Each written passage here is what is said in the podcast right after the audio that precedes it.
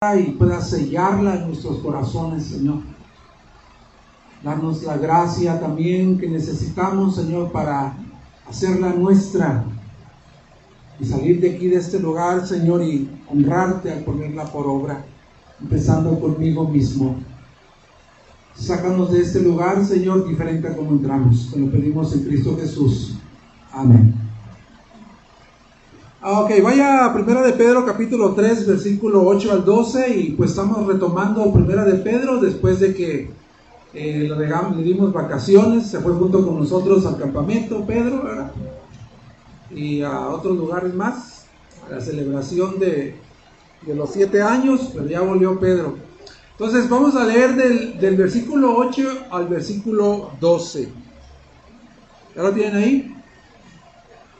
1 Pedro 3, 8 al 12. Dice, en conclusión, en conclusión, sean todos de un mismo sentir, compasivos, fraternales, misericordiosos y de espíritu humilde, no devolviendo mal por mal o insulto por insulto, sino más bien bendiciendo porque fueron llamados con el propósito de heredar bendición. Porque el que desea la vida amar y ver días buenos, refrene su lengua del mal y sus labios de hablar engaño. Apártese del mal y haga el bien. Busque la paz y sígala. Porque los ojos del Señor están sobre los justos y sus oídos atentos a sus oraciones. Pero el rostro del Señor está contra los que hacen el mal. Entonces, estamos ya prácticamente a la mitad de la carta y, hay una frasecita ahí que, vemos que Pedro dice en conclusión, ¿verdad? Los que estuvimos viendo pues el, el método inductivo del estudio de la Biblia sabemos qué significa esta frase, ¿verdad? En conclusión. Pedro está conectando todo lo que él había estado diciendo anteriormente, iniciando desde el capítulo 2, del versículo 11. Pedro no está concluyendo obviamente el capítulo, ni tampoco obviamente está concluyendo la carta. Lo que Pedro está concluyendo es la exhortación que inició en el capítulo 2, específicamente en el versículo 11, donde les dice que los exhortaba a que vivieran como extranjeros y peregrinos en esta tierra y que se abstuvieran de todas las pasiones carnales, que mantuvieran una conducta incorruptible, que su estilo de vida fuera conocido por hacer el bien.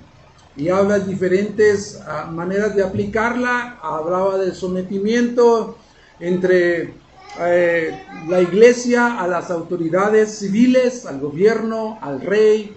Habla también del sometimiento entre eh, los esclavos hacia los amos y por último habló acerca del sometimiento entre las mujeres cristianas que tenían maridos incrédulos que no tenían ningún interés en el evangelio, que ellas también podían exhibir una vida casta y respetuosa y Pedro eso es lo que está concluyendo. Él dice, en conclusión, él está concluyendo con más instrucciones acerca de poner en práctica o cultivar esas ah, actitudes o virtudes espirituales dentro de la comunidad de la iglesia y fuera de la comunidad de la iglesia en ese mundo hostil que estaban enfrentando. Entonces, Pedro prácticamente está concluyendo el tema de la conducta del creyente. Es prácticamente lo que está concluyendo con esta frase. En conclusión, sean todos de un mismo sentir, compasivos, fraternales, misericordiosos y de espíritu humilde, no devolviendo mal por mal o insulto por insulto, sino más bien bendiciendo porque fueron llamados con el propósito de heredar bendición. El tema de esta mañana, hermanos, el tema de esta mañana son consejos para el cristiano que quiere amar la vida y ver días buenos. Dame la siguiente, Juanito, por favor. El tema es entonces consejos para el cristiano que quiere amar la vida y ver días buenos. Como primer punto de este sermón, eh, en el versículo 8, Pedro está llamándoles a que todos sean de un mismo sentir. Lo primero que Pedro dice es, sean todos de un mismo sentir. Y así como Pedro les llamó esta, estas iglesias que estaban en Asia Menor y que estaban siendo perseguidas, así como Pedro les dijo a ellos, ustedes tienen que ser del mismo sentir, también esto es aplicable a la iglesia de hoy, es decir, a nosotros. Pero yendo más profundo a lo que significa esta palabra de ser de un mismo sentir, ¿será que Pedro les está diciendo que tienen todos los que están en una iglesia pensar de la misma manera? ¿Será que eso es lo que está diciendo o mandando Pedro, que todos deben de pensar igual? No, ¿verdad? Es imposible que todos nosotros pensemos iguales, de una manera igual. Lo que sí podemos tener una misma mente es acerca de las verdades de la escritura. Ahí sí podemos tener una sola mente y tener un mismo sentir de acuerdo a las verdades de las escrituras.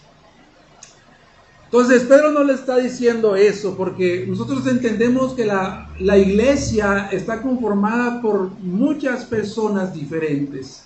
Todos venimos de un trasfondo diferente, de crianza diferente, ¿verdad? Entonces, el mismo Pablo en capítulo 12 y 13 de Primera de Corintios habla de que somos un cuerpo unido. Y en este cuerpo que somos nosotros hay unidad, pero también hay diversidad. Entonces Pablo no está hablando acerca de que todos piensen igual, sino que debe haber unidad en la diversidad dentro del cuerpo de Jesucristo. Y Pedro nos ayuda tanto a ellos como a nosotros ver cómo luce, cómo luce una comunidad de creyentes con un mismo sentir. Él nos ayuda y Pedro les anima, ¿verdad?, a que ellos cultiven estas virtudes espirituales. Dice, sean compasivos, fraternales, en amor, misericordiosos y humildes pero les ayuda a ver cómo luce una comunidad con un mismo sentir. Es decir, que entre la comunidad de creyentes dentro de una iglesia local debe de existir esto entre nosotros. Y me, alegra que Adolfo hubiese escogido eh, esa escritura que leyó al inicio del servicio, donde habla acerca de que la iglesia es la familia de Dios. La iglesia es la familia de Dios. Dios diseñó la iglesia para que funcionara como una comunidad. Dios diseñó la iglesia para que funcionara como una familia. Somos realmente una familia porque nos llamamos hermanos entre nosotros. Somos miembros de la familia de Dios, cada uno de nosotros. Y como miembros de una familia, de la familia de Dios, Pedro nos invita a nosotros que seamos un mismo sentir y que nosotros demostremos empatía, hermanos. Que nosotros mostremos empatía y ser participantes de tanto las tristezas como las alegrías de nuestros demás hermanos. Es decir, ser compasivos, ser misericordiosos, fraternales en amor pero nos anima tanto a ellos como a nosotros a mostrar interés por el cuidado amoroso de nuestros hermanos en Cristo Jesús. Sobre todo cuando un miembro de la familia se duele o sufre. Entonces la iglesia está diseñada con ese propósito de que funcione como una comunidad y que funcione como una familia. Ahora, ¿De dónde vamos a alimentar nosotros el amor fraternal para ser compasivos, para ser misericordiosos, para ser humildes? Pedro ya antes les había hablado en esta misma carta. En el versículo 1.22 dice, porque en obediencia a la verdad ustedes han purificado sus almas para un amor sincero de hermanos. Ámense unos a otros entrañablemente de corazón puro. Dice Pedro que el que ha nacido de nuevo ha purificado su alma y Dios ha depositado el amor de Dios por medio del Espíritu Santo dentro de su corazón y que podemos amar entrañablemente. Y esta es una palabra que estoy seguro que nosotros no usamos, ¿no? Yo no veo diciéndole a Beto, a, Gris diciéndole te amo entrañablemente, ¿no? Ninguno de nosotros usamos esa palabra, ¿no? Nosotros más, más bien la, la asociamos con que con esta frase, te amo con todo mi corazón, ¿verdad? Mejor usamos mejor esta, esta palabra. Pero lo que Pedro está diciéndoles es que el, amor que deben demostrar debe, ver, debe ser un amor sincero, puro, que nace del corazón, que nace de las entrañas, o sea, que nace de adentro del interior. Es decir, no solamente es un amor que, a lo mejor puedo proveer para alguien, puedo visitar a alguien, puedo hacer algo por alguien que esté necesitado sin tener un amor entrañable, un amor de corazón. Y Pedro lo que está diciendo es, ustedes tienen que amarse entrañablemente de corazón. Y yo estoy seguro, hermanos, que, que, los que hemos conocido al Señor Jesucristo como nuestro suficiente Salvador y Señor, nosotros no podemos permanecer insensibles a la necesidad de un hermano en la fe en Cristo Jesús. No podemos permanecer indiferentes. Si somos realmente hijos de Dios, mostraremos el amor de Dios. ¿Cómo lo mostraremos? Muchas veces este amor amoroso para con los hermanos en la fe será sacrificial será sacrificial muchas veces. Será un servicio en amor sacrificial porque hemos de dejar a un lado cosas que, a lo mejor son urgentes para nosotros, que tienen prioridad para nosotros y poder atender una necesidad entre los hermanos.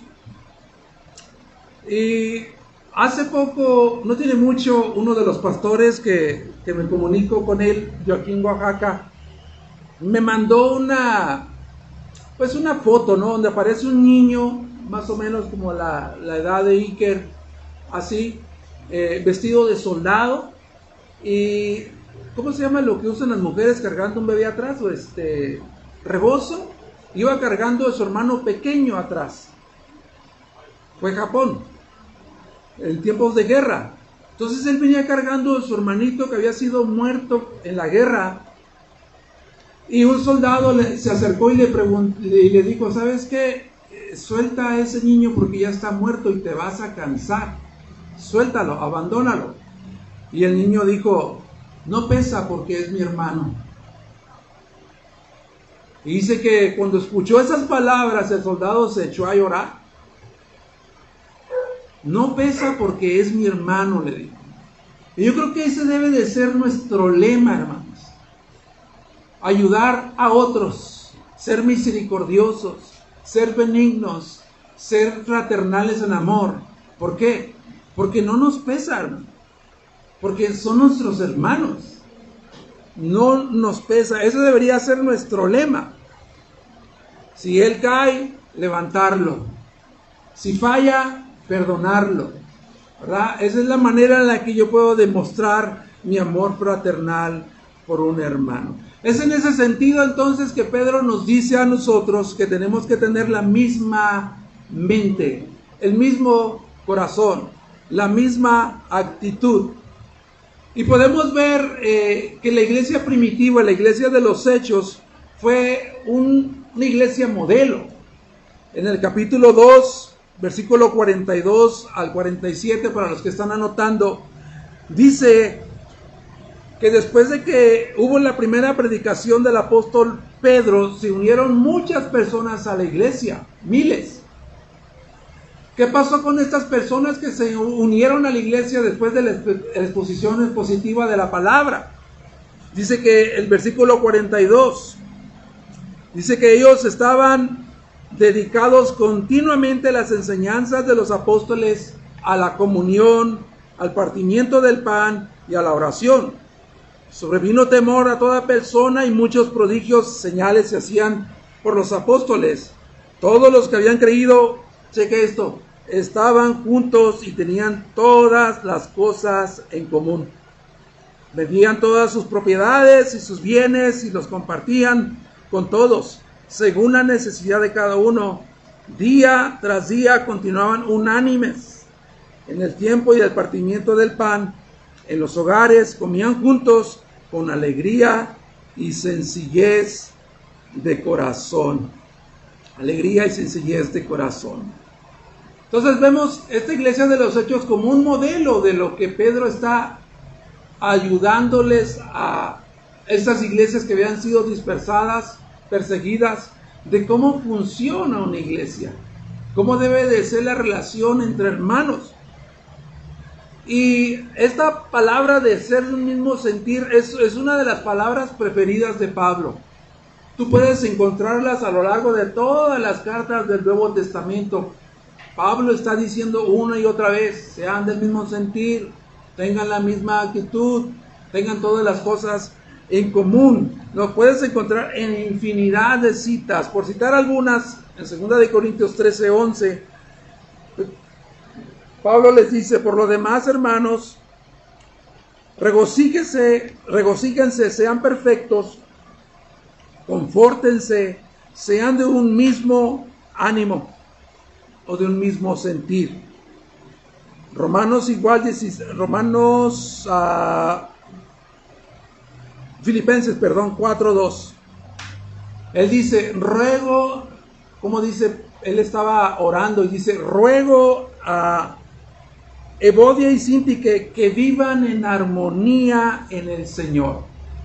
Entonces, podemos ver que este es el consejo de Pablo a las iglesias y que muchas veces entre creyentes dentro de una comunidad, una iglesia local, muchas veces no va a haber este mismo sentir. Y, Pablo estaba preocupado por eso y oraba para que los hermanos estuvieran unidos.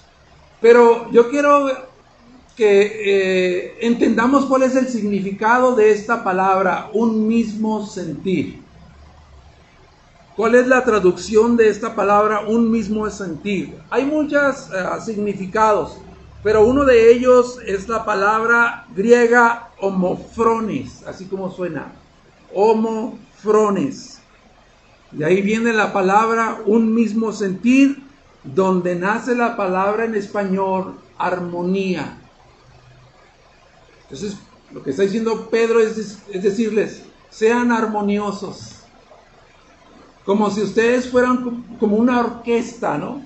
Como si a septiembre estuviera tocando el violín, ¿verdad? Y por allá Roberto estuviera tocando el contrabajo, alguien de este lado estuviera tocando el piano. Y dicen, sean armoniosos entre ustedes, siendo compasivos, misericordiosos, humildes, con amor fraternal. Y algo que yo aprendí cuando empecé a tocar música, hermano, en, eh, eh, lo que aprendí en cuestiones de armonía, en cuestiones de, estar afinados para ejecutar una melodía, yo aprendí algo que se llama resonancia. ¿Hay, ¿Hay, alguien que sepa qué significa resonancia?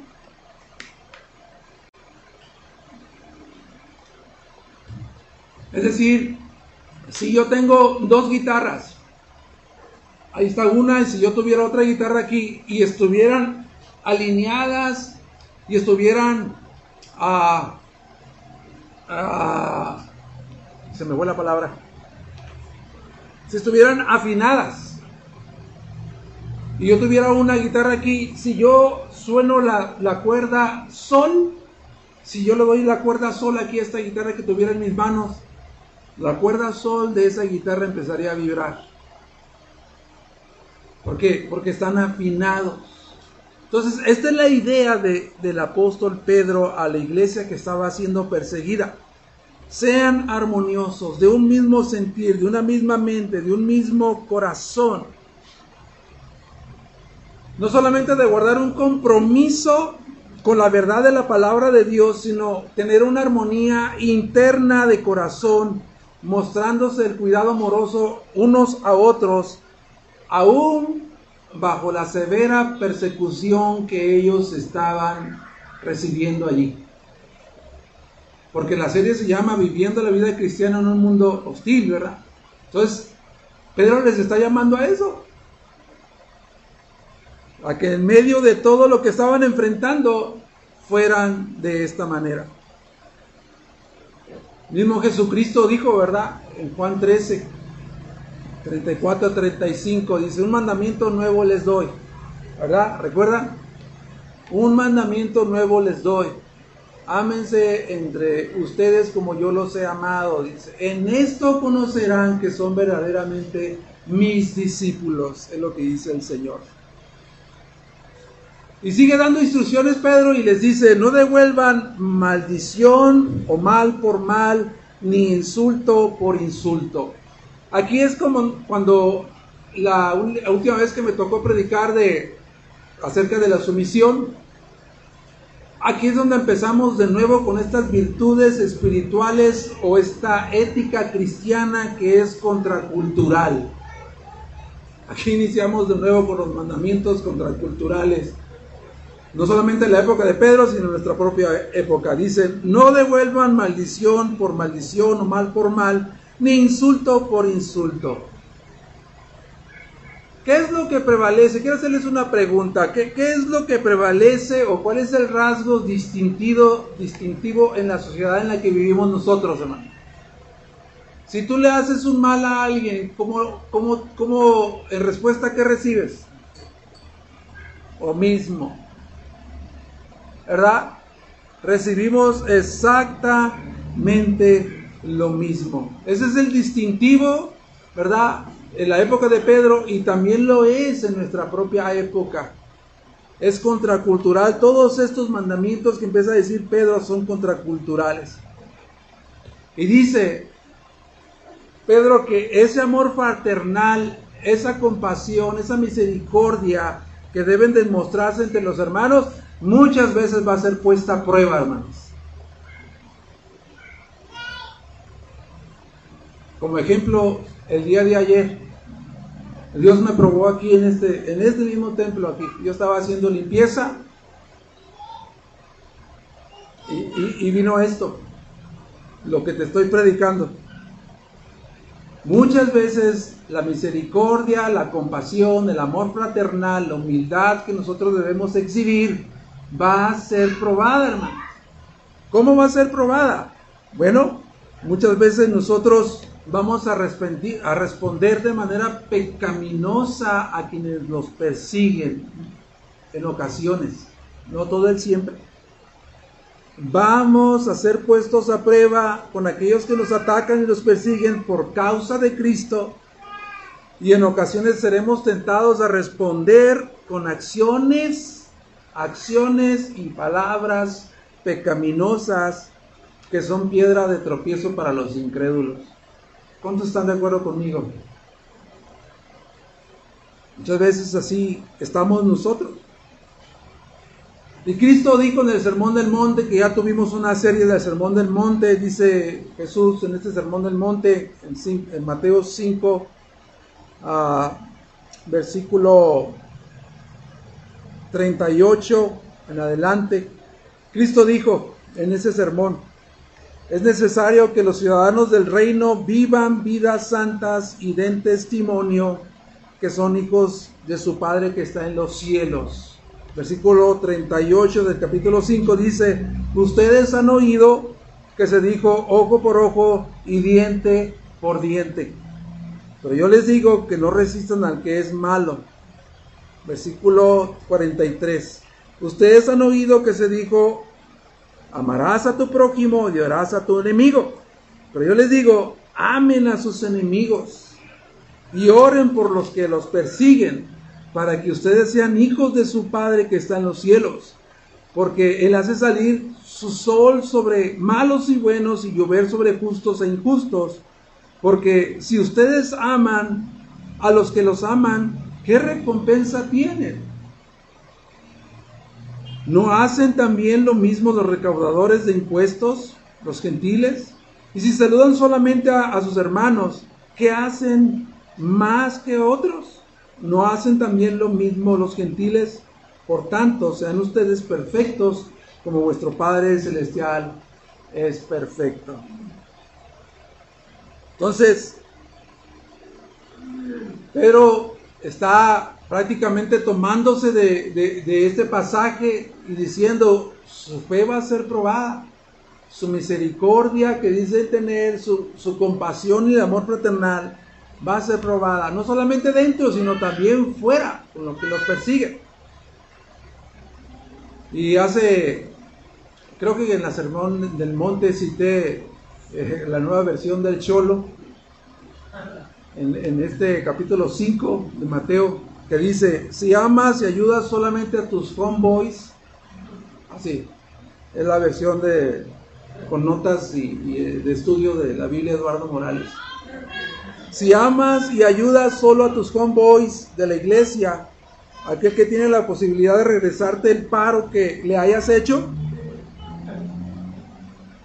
pero a los que no son cristianos como que les sacas la vuelta, ¿qué recompensa hay en eso? ¿No hace también eso los mundanos? ¿Sí? Por eso el, el, apóstol Pablo dice en Romanos muchas veces, bendigan a los que los maldicen. bendigan a los que los maldicen, a los que los persiguen. Bendigan y no maldigan.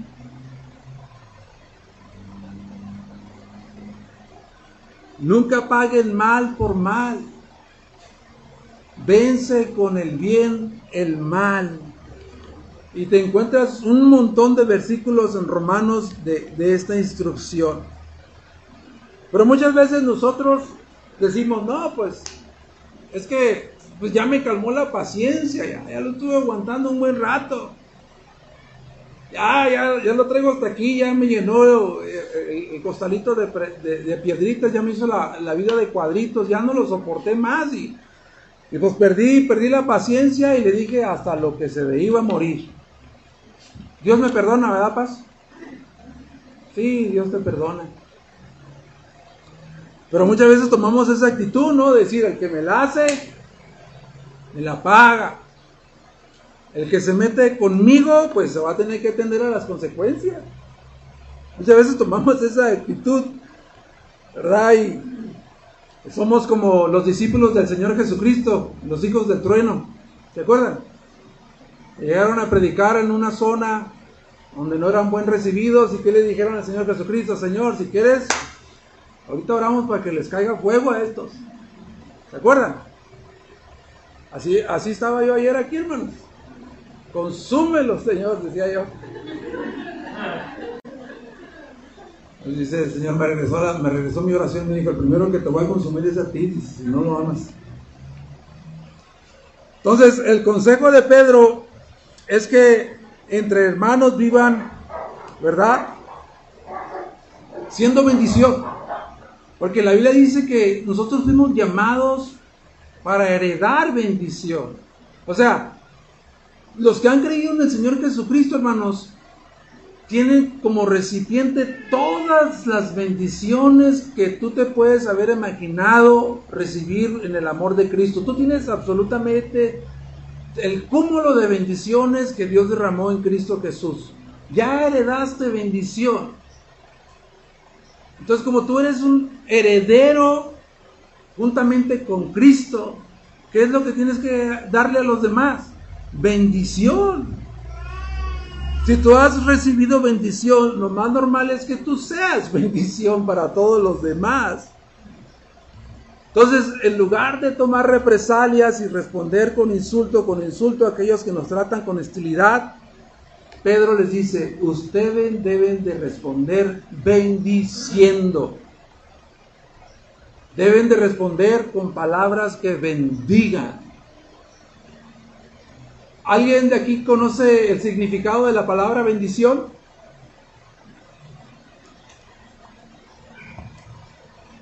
Es la palabra, de donde viene la palabra español elogio.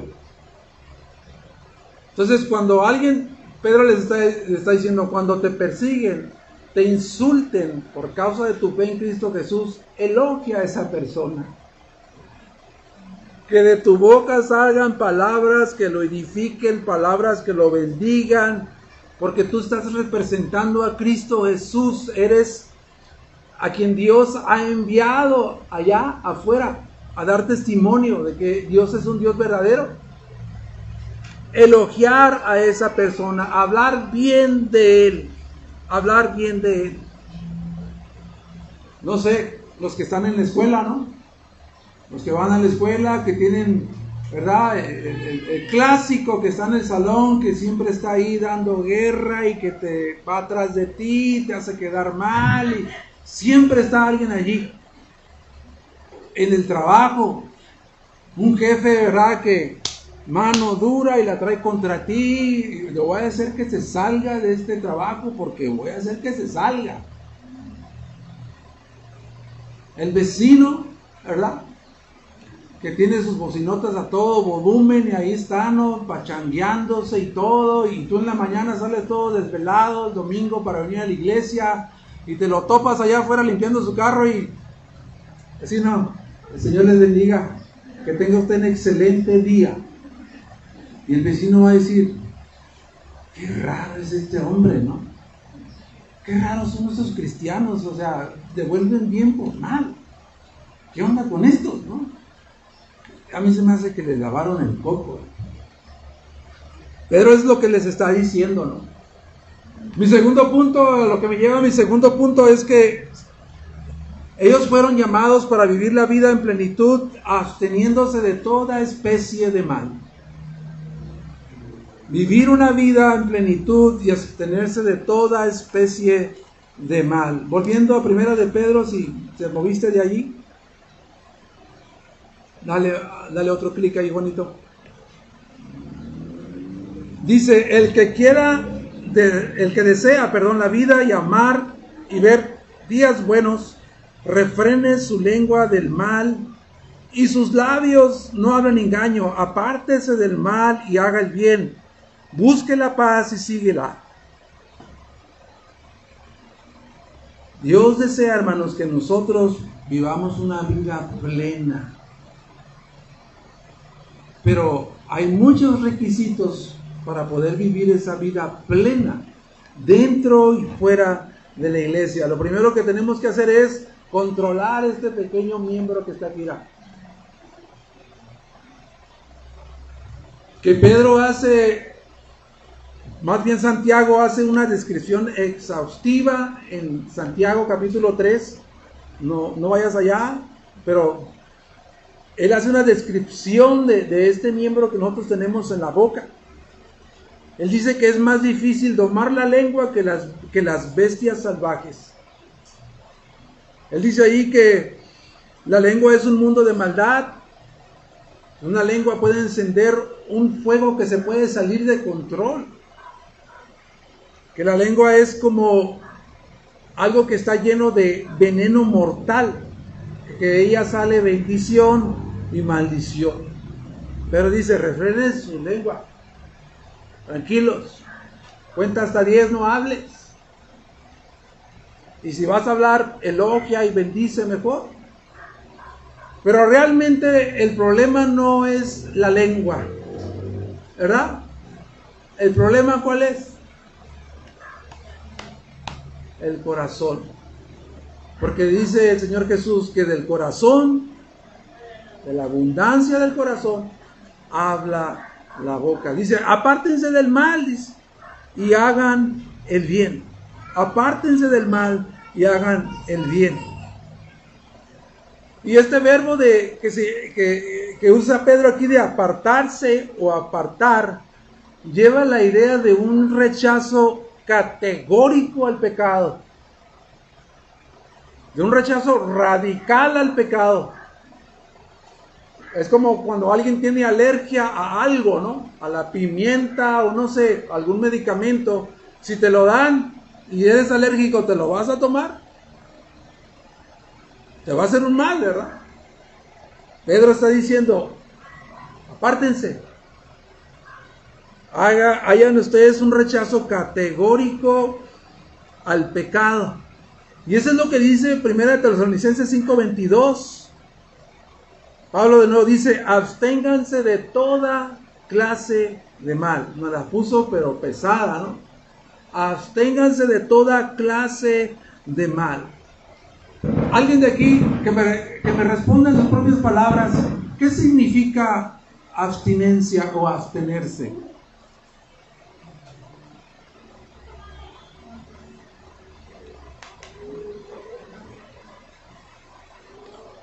Ya lo hice pensar un ratito, ¿va? Oye, para los que están apuntando, es una renuncia voluntaria de complacer un deseo o un apetito. Puede ser tanto como el consumo de alimentos y bebidas que son dañinos, puede ser el fumar, sustancias ilícitas como droga, eh, relaciones ilícitas. La abstinencia tiene que ver, ¿verdad? Lo que dice Pablo, lo que dice Pedro y Pablo, la abstinencia tiene que ver en un rechazo total al pecado al pecado en todas sus formas y en todas sus presentaciones, aunque venga en una envoltura muy atractiva y inofensiva, que muchas veces así nos la disfraza el mundo en una envoltura bien chida, ¿no? Bien atractiva, inofensiva, pero si es pecado, recházalo. Es lo que dice Pedro, recházalo. Y en esta abstinencia tiene que estar eh, ocupada la, la mente. Porque según lo que nosotros pensamos es lo que hacemos. Por eso Pablo les dice a los filipenses, en el capítulo 4, versículo 8 a 10, le dice, por lo demás, hermanos míos, todo lo que es verdadero, todo lo digno, todo lo justo, todo lo puro, todo lo amable, todo lo honorable, si hay alguna virtud o algo que merezca elogio, en esto piensen y mediten. Lo que también han aprendido y recibido y oído y visto en mí, eso también practiquen y el Dios de paz estará con ustedes. En la abstinencia que de la que Pedro habla, y Pablo, tiene que estar conectada y ocupada el corazón y nuestra mente. Porque la palabra de Dios nos va a ayudar, hermanos, a estar dispuestos a la acción de las buenas obras. Eso es lo que dice la palabra de Dios. Es inspirada por Él y es útil para redarguir, corregir, instruir, a fin de que la mujer y el hombre de Dios sea enteramente capaz, dispuesto para toda buena obra. Busque la paz y sígala. Busque la paz y síguela. Si alguien de aquí, de ustedes, que trae el último iPhone, ¿cuál será ese último iPhone? ¿Cómo se saben? Si se te pierde ese teléfono, ¿no lo buscarías? Ay, que se pierda, ¿no? Hace rato se encontraron 100 pesos allá afuera, ¿no? ¿Lo buscarías? O que se te pierda un hijo en el, supermercado.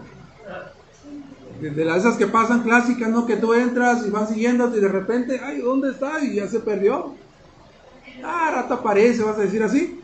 No, lo vas a buscar, ¿no? Entonces, la idea que está comunicando aquí Pedro con los verbos de buscar y seguir es la analogía de un cazador que va tras su presa, que está buscando a su presa para cazarla. Así de esta dimensión debemos buscar nosotros la paz, inclusive con aquellos que son nuestros perseguidores, como lo eran a los tiempos de Pedro a quien él escribió.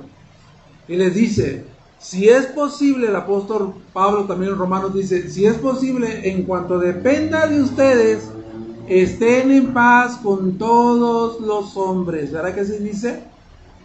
En cuanto dependa de ti, no del otro, de ti, estar en paz con todos los hombres. Debemos ser conocidos, como dijo Jesucristo, ¿no? Como pacificadores, ¿no? como aquel que puede recibir el insulto y por causa de Jesucristo soportarlo y bendecir. Jesucristo dijo, ¿verdad? Bienaventurados los que procuran la paz, porque ellos serán llamados hijos de Dios. Y como último punto, dame la siguiente, Juanito. Que, que esto es, pues prácticamente lo sabemos, hermano. Es algo que nosotros sabemos. Este tercer punto dice, vivimos en la presencia de Dios en todo el tiempo. Versículo 12. Porque los ojos del Señor están sobre los justos y sus oídos atentos a sus oraciones. Pero, ese pero es bien peligroso. Pero el rostro del Señor está contra los que hacen el mal. Mm. Pedro prácticamente está tomando prestada una cita del Antiguo Testamento del Salmo 34 donde describe a este Dios omnisciente, omnipresente, que todo lo ve, que todo lo escucha, que lo sabe todo, y que hace responsable al hombre por su comportamiento inmoral y que está dispuesto a castigar el mal si no hay un arrepentimiento. Pedro toma esta cita para aplicárselas a, las iglesias que estaban siendo perseguidas en Asia Menor. Pero Pedro no se enfoca en el juicio del capítulo 34 de Salmos, él se enfoca prácticamente en el cuidado amoroso de Dios para su pueblo y su disposición de estar listo a escuchar, hermano. Su disposición de estar listo a escuchar las oraciones y responder las oraciones. Imagínate, ¿Cuántos de nosotros, verdad, que ahí en la casa, en la familia, muchas veces nos, nos, hablan y nosotros no escuchamos? Muchas veces, ¿verdad? ¡Hey, tú, ven! Y uno está entretenido, haciendo otra cosa. Vénganse a comer y, como que no, nadie te escucha nadie. Pero Dios está dispuesto a escuchar. Es decir, que si Iris le dice al Señor, Señor, y Dios dice, oh, me está hablando Iris. Y Él lo puede hacer simultáneamente con todos, escuchando las oraciones de cada uno de nosotros. Entonces, Él se enfoca en esto, en el cuidado amoroso de Dios para con su pueblo y su disposición de responder y contestar las oraciones. Pedro está ahí ayudándoles a estas iglesias que están siendo perseguidas ayudarles a ver que en medio de la hostilidad, hostilidad que están enfrentando, no hay ni un solo detalle que escape de los ojos de Dios. No hay ningún solo detalle que escape de la vista de Dios. Y les dice, ustedes pueden tener completamente la confianza de que Dios siempre está listo para escucharlos y responder sus oraciones, y que Dios hará juicio contra aquellos que les están calumniando y persiguiendo a causa de su fe en Cristo Jesús. Me imagino que cuando ellos recibieron esta carta y, leyeron esta parte, hermanos, dijeron, oh, qué descanso de veras. Porque cuando se escribió esta carta, Nerón estaba calentando los hornos, a todo fuego para capturarlos y quemarlos, y usarlos como antorchas vivientes para alumbrar el imperio romano. Imagínate. Ellos podían tener la confianza de que estaban siendo escuchados por Dios y que absolutamente ningún detalle en cuanto a la persecución y la hostilidad que estaban enfrentando, Dios le iba a castigar. Y eso es lo que dice Dios, ¿verdad? Déjame a mí la venganza, tú, tú no te vengues. Déjame a mí la venganza, yo pagaré, yo daré el pago. El pago es lo que dice en la escritura. Quiero hacerte una pregunta, hermanos. Es obvio que sabemos acerca de la omnisciencia y omnipresencia de Dios. ¿Cómo, cómo, cómo fueran nuestras vidas si nosotros viviésemos siempre con el entendimiento de la omnisciencia y la omnipresencia de Dios. ¿Cómo no serían nuestras vidas, hermanos?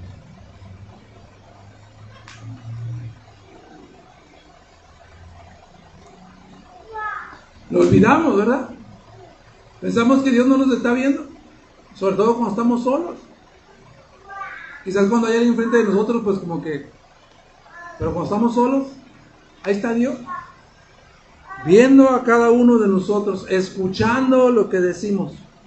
Y dice que Dios, que Él nos va a juzgar de toda acción y toda palabra que nosotros digamos. Pero no es un juicio que trae castigo o condenación. Dios nos va a llamar a cuentas como sus hijos de todo lo que hacemos. No para condenación, pero nos va a llamar a cuentas. Hace mucho tiempo voy a contarles una, una anécdota verídica, personal. ¿Cuántos conocen estos cristales que tienen como una capa refractaria que, se, que tú puedes ver hacia afuera y los que están afuera no te pueden ver a ti? ¿verdad? En las oficinas hay de este tipo, ¿no? En los bancos, que el que está adentro te ve y el que está afuera pues no te ve. Hace mucho tiempo yo trabajé, tendría acaso 11 años aproximadamente. Mi hermana, la más grande de la familia, trabajaba como cajera. Saludos si me está viendo, mi hermana Kika. Tenía otro hermano trabajando ahí como abarrotero. Y dijeron, pues este muchachito rebelde que no quiere hacer caso en la casa y que está bien mimado, mándenlo a empacar. Ya empezaban a, existir esa, dinámica de que los niños fueran a empacar, ahora van los ancianos, ¿no? Pero en aquel entonces, pues, a empacar. Había una tienda que se llamaba ya en mi rancho Safeway, que se convirtió después en Calimax, una cadena de, tiendas de, autoservicio. Y a mí me encantaba el chocolate, hermanos, los dulces. Llegué mi primer día, me acuerdo que llegó mi hermano mayor, me dijo, tienes que limpiar aquí. me dieron como algo para limpiar ahí, ahí andaba limpiando, ¿no? Y mirando los dulces. Y de repente, ¿no? Estás, estás, estás, estás, donde me cupieran. Sin saber que en la parte alta de esa, de, de esa tienda había unas ventanas así. Era como si fueran unos cristales. Ahí estaba mi hermano con el gerente de la tienda diciéndole, mira lo que anda haciendo tu hermanito.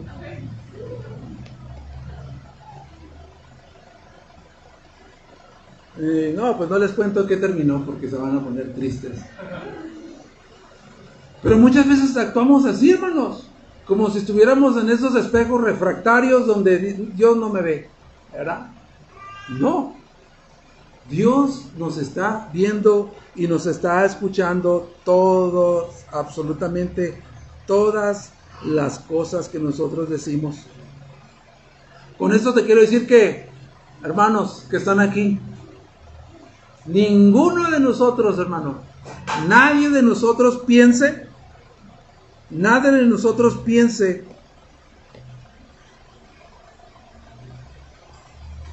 que a Dios no le importa lo que hacemos y decimos.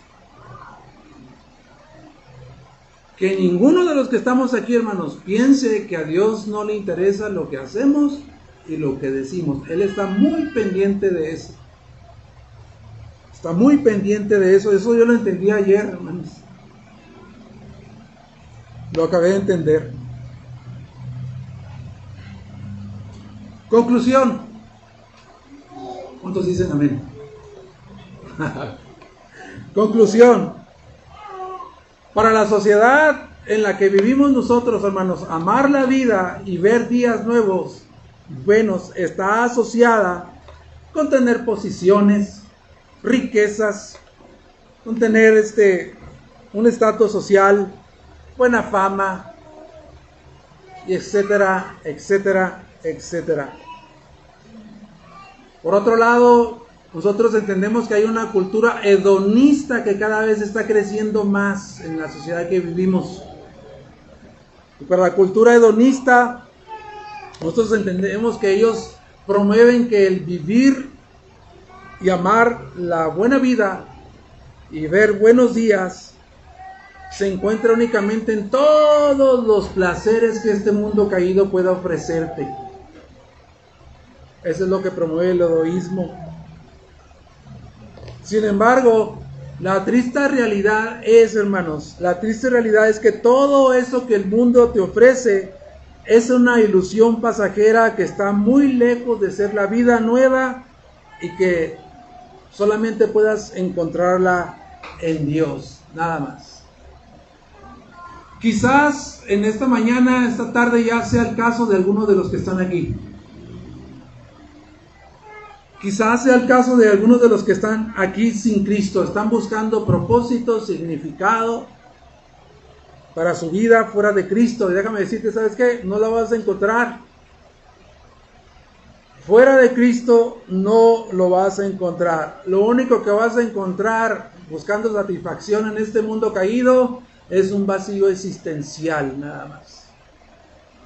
Eso es lo único que vas a encontrar. Pero Dios en Jesucristo te dice, Jesucristo dijo en Juan 10:10, 10, el enemigo ha venido para matar, hurtar y destruir, pero yo he venido para que tengan vida y para que la tengan en abundancia. Dios quiere ofrecerte, a, a ti que estás sin Cristo en esta mañana aquí, Él quiere ofrecerte la vida abundante, la vida plena, amar la vida, ver, ver buenos días en Cristo Jesús. Él te lo ofrece. A ti que estás aquí sin Cristo.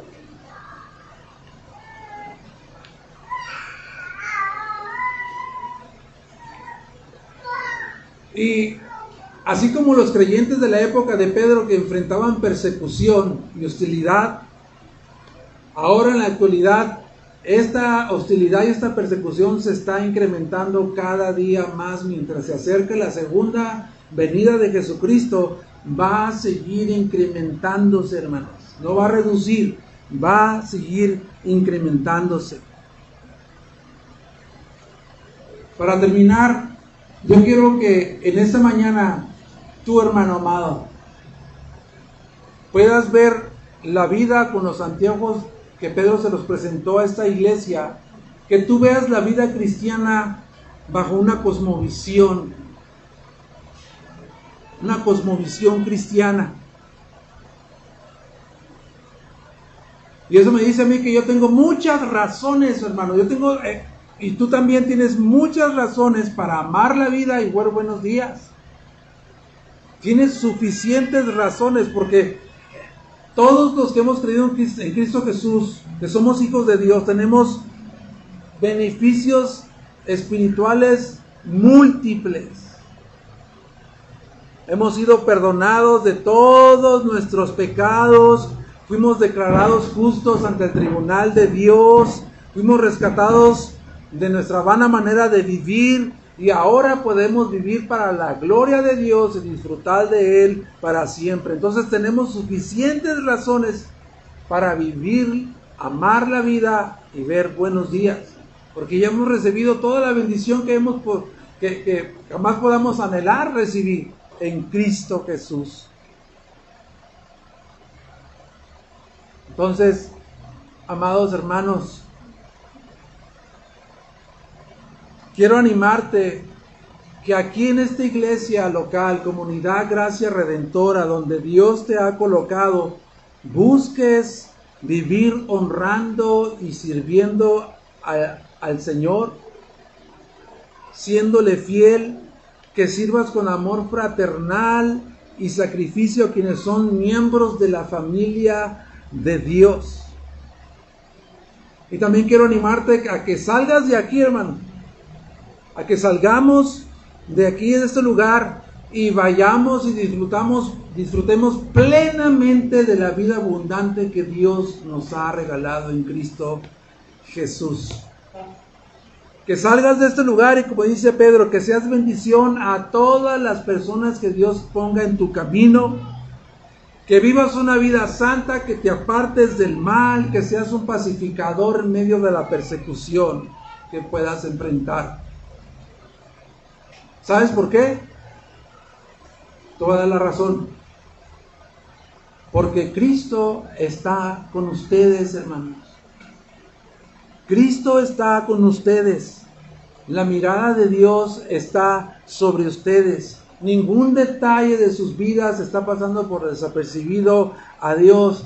Puedes confiar en Dios cuando tú oras, cuando tú enfrentas situaciones difíciles. Puedes contar en la confianza que Dios te da de que Él va a escuchar y responder tus oraciones. ¿Qué tenemos que hacer nada más? Ser humildes y rendirnos, rendir nuestras vidas delante de Dios, decirle, Señor, me rindo. Ya no quiero pelear más contigo, Señor. Quiero vivir para agradarte. Me rindo. Rindo mi vida a ti. Enséñame a amar la vida que me has dado en Cristo Jesús. Enséñame a vivir abundantemente y que pueda ser la bendición que tú dices que soy en tu palabra. Voy a invitarte que te pongas de pie.